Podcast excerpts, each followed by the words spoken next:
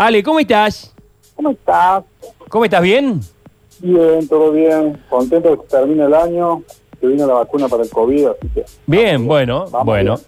Perfecto. Eh, ya aquellos que quieran participar, eh, ya nomás, para los que quieran mandar preguntas, tenemos un regalazo de eh, tienda de plantas, ¿no es cierto? Pasto verde. Pasto verde, siempre me falta algo. Pasto verde, verde.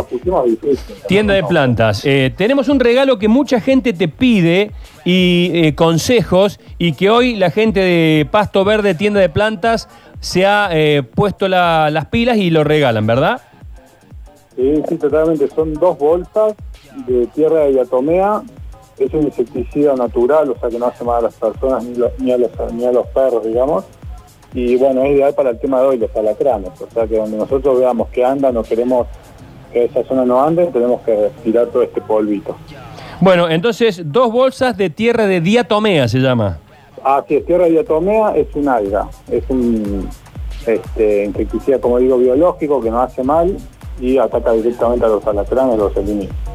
Bueno, o sea que ese es el regalo muy útil porque es un, eh, digamos, insecticida natural, no hace daño a las personas. Hoy, ¿cómo hacemos para intentar alejar los alacranes del patio de nuestras casas, Ale? Bueno, mira, voy a hablar directamente de cómo se tendría que ver nuestro jardín este, para que uno diga, bueno, acá no va a haber alacranes. El primer punto es el césped corto. Después, la basura comestible, que uno por ahí acumula una bolsa para sacarla, bueno, sacarla directamente, no dejarla ni siquiera un día acumulada.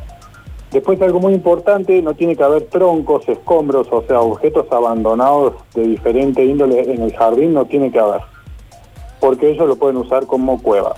Otro punto muy importante es poner las escobillas este, en la puerta de ingreso a la cocina o algún quincho y después, es muy importante, en los resumideros poner rejilla. Si lo queremos hacer un poquito más avanzado, cuidado con estos bichos, aparte de todo lo que nombré, está bueno poner plantas que pueden ser aromáticas cerca de los ingresos porque se repelen muy fácil con el olor de las plantas. Las plantas aromáticas comestibles que son conocidas, romero, menta, curry, lavanda, y después están las ornamentales que no son para consumir, pero que tienen perfume, puede ser la tulbalgia, este, el copete, la santolina, en fin, preguntar en el alguna planta con olor y poner cerca de- del ingreso del quinto de la, o de la casa. Y después algo que nunca falla, que es como premium, digamos, para ya no tener más estas visitas, después de comprar una gallina, eso es ideal, porque las gallinas se los morfan a los alacranes. Así que bueno, con estas medidas este, andaríamos bien. Bueno, eh, perfecto, Ale. Muchas preguntas están llegando ya al 351-3506-360. Eh, hola, Sergio Equipo. ¿Le, ¿Le podés preguntar al profe Alejandro si un pino cedro azul se le puede haber caído las hojas por la sequía o puede ser una peste? Pregunta Gloria Raquel. Mira, lo más probable es que sea peste, Raquel. Tendrías que ver si no están negras las, las ramas y después muy importante la edad del cedro. Pero por falta de agua, seguro que no. O sea que, uy, puede estar enfermito, pobrecito. Buenos días, chicos. ¿Le podrían preguntar al doctor Madera qué le puedo echar al pasto que me sale por debajo del deck de madera? Ah, claro, se le mete, aparecen los yuyitos y quiere liquidarlo, dice Raúl. Bien, eh, bueno, tiene que comprar un herbicida total en cualquier vivero y tiene que pintar el yuyo. O sea, con un, prepara el producto y con un pincelito lo pinta y como el producto es sistémico va a ir de la hoja a la raíz. Pero es la única, porque si no van a estar continuamente saliendo los yuyos. Bueno, eh, Ale, ¿cómo saco las hormigas negras chiquitas del jardín y de las plantas? Dice Laura. ¿Qué problema hay con las hormigas, loco? Yo sigo lleno, está lleno. atacando. Tenemos que, eh, tenemos que hablar. Tenemos que hablar, negro. Eh, ¿Cómo saco las hormigas? Dice acá. Bueno, con la tierra que regalamos. Claro, la tierra de diatomea es ideal, funciona muy bien con cualquier insecto porque le tapa lo- los pulmones y entonces se mueren por asfixia. Ah. Y si no, puede comprar, eh, que es muy práctico, el RAI Hogar y Jardín, uno naranja, tirar, hacer, hacer como una barrera.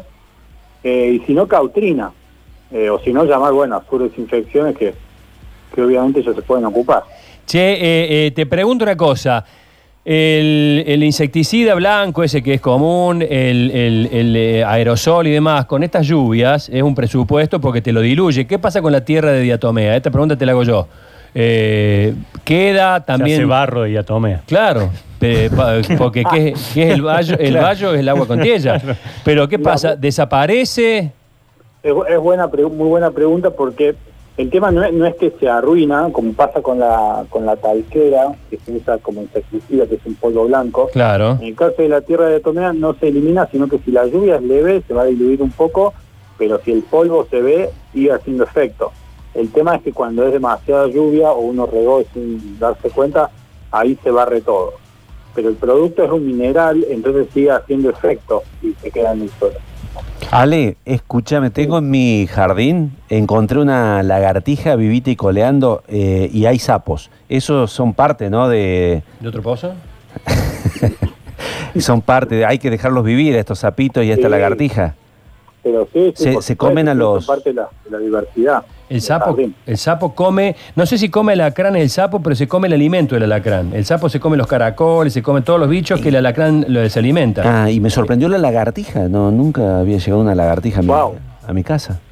Mira vos, yo, tengo un lagarto acá cerca. Eh, Eso, que dijiste, Sergio, es, es el punto clave de, de los consejos que di, porque como vos decís, el- estamos eliminando el alimento del alacrán cuando limpiamos el jardín, cortamos el pasto, que son los insectos. Así Eh. que el sapo ayuda. Tallo loco, tengo una parra. Se llama Alejandro, el muchacho. Tengo una parra en maceta. ¿Qué fertilizante le coloco? Dice Martín. Bien, eh, cualquiera, cualquier fertilizante, eh, yo recomiendo, si va a ser un químico, nitrofosca, y si va a ser algo natural, que le ponga humus de lombriz, pero en, los, en ambos casos que sea precavido, que ponga poquito, porque si está en maceta con cuatro bolitas de, de nitrofosca y con el humus de lombriz es un puñadito. Y ya está. Bueno, vamos con las últimas preguntas porque tenemos. eh, eh, Mariana tiene nota con el huevo Müller y la tenemos a Eva, está en un camping en Villa Carlos Paz, así que tenemos que meter todo en esta media hora. 3513 698047 estamos regalando dos bolsas de tierra de diatomea, eh, gentileza de Pasto Verde, tienda de plantas. Síganlos por Instagram con ese mismo nombre y si no vayan a la Plaza 5144. Eh, eh, Luchi, dale agua a la lagartija, dice un oyente por acá. Que bueno, Pero ¿y se, to- se toma el agua de la pileta?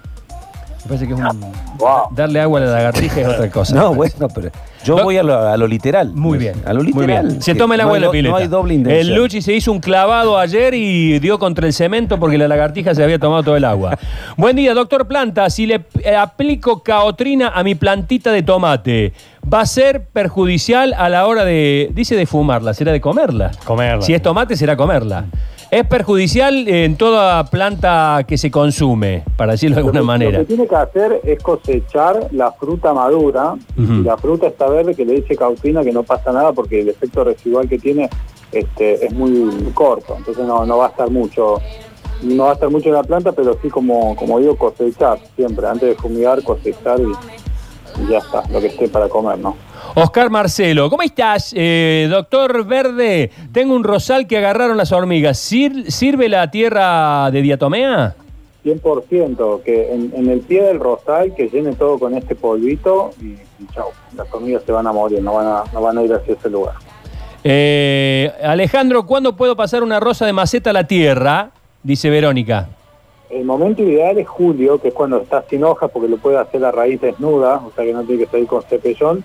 Y si lo hace ahora, tiene que salir con el, con el cepellón, que es el pan de tierra, sí o sí, para que sobrevivan todas las plantas. Eh, esta me pasa a mí, esto me pasa a mí. Tengo una enamorada del muro y se me está llenando de abejas. ¿Qué puedo hacer? Esto me pasa a mí. Y mira, digamos que si las abejas son una molestia la- o, o un peligro, bueno, va a tener que eliminarlos. Se, se compra un producto químico que es un derribante, se llama así, eh, porque cuando uno tira el producto, lo primero que hacen las avispas, las abejas es salir al ataque. Entonces, la, la única forma es que el derribante lo que hace es que cuando están volando se caigan.